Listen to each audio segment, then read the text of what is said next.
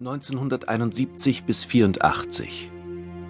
Perry Rodan erreicht mit der Stardust den Mond und trifft auf die Arkoniden Thora und Crest. Mit Hilfe der arkonidischen Technik gelingen die Einigung der Menschheit und der Aufbruch in die Galaxis. Geistwesen S gewährt Rodan und seinen engsten Wegbegleitern die relative Unsterblichkeit. 2040 das solare Imperium entsteht und stellt einen galaktischen Wirtschafts- und Machtfaktor ersten Ranges dar.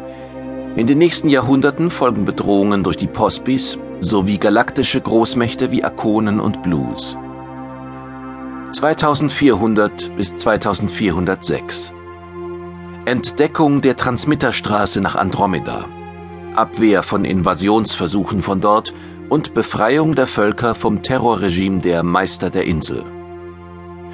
2435 bis 37. Der Riesenroboter Old Man und die Zweitkonditionierten bedrohen die Galaxis. Nach Rodans Odyssee durch M87 gelingt der Sieg über die erste Schwingungsmacht. 2909. Während der Second Genesis-Krise kommen fast alle Mutanten ums Leben. 3430 bis 38. Das solare Imperium droht in einem Bruderkrieg vernichtet zu werden. Bei Zeitreisen lernt Perirodan die Kapins kennen. Expedition zur Galaxis Gruelfin, um eine Pedo-Invasion der Milchstraße zu verhindern. 3441 bis 43. Die Marco Polo kehrt in die Milchstraße zurück und findet die Intelligenzen der Galaxis verdummt vor. Der Schwarm dringt in die Galaxis ein. Gleichzeitig wird das heimliche Imperium der Zynos aktiv, die am Ende den Schwarm wieder übernehmen und mit ihm die Milchstraße verlassen. 3444 Die bei der Second Genesis-Krise gestorbenen Mutanten kehren als Bewusstseinsinhalte zurück. Im Planetoiden Barbe 1000 finden sie schließlich ein dauerhaftes Asyl.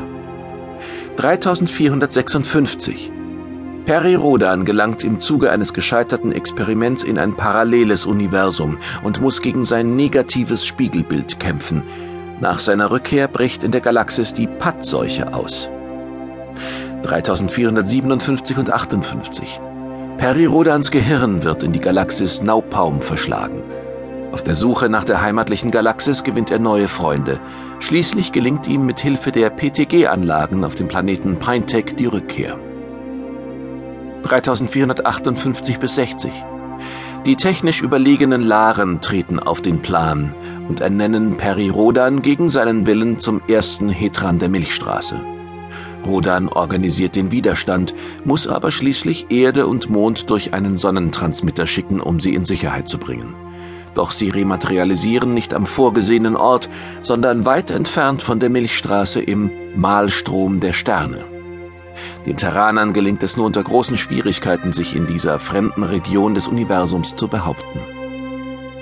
3540.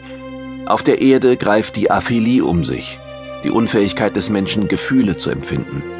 Perirodam, die Mutanten und andere gesund gebliebene beginnen an Bord der Sol eine Reise ins Ungewisse. Sie suchen den Weg zurück in die Milchstraße. 3578 in Balaindagar wird die Sol von den Kiloskern festgehalten, einem Volk des Konzils der Sieben. Um der Vernichtung der Kleingalaxis zu entgehen, bleibt der Sol nur der Sturz in ein gewaltiges Black Hole. 3580.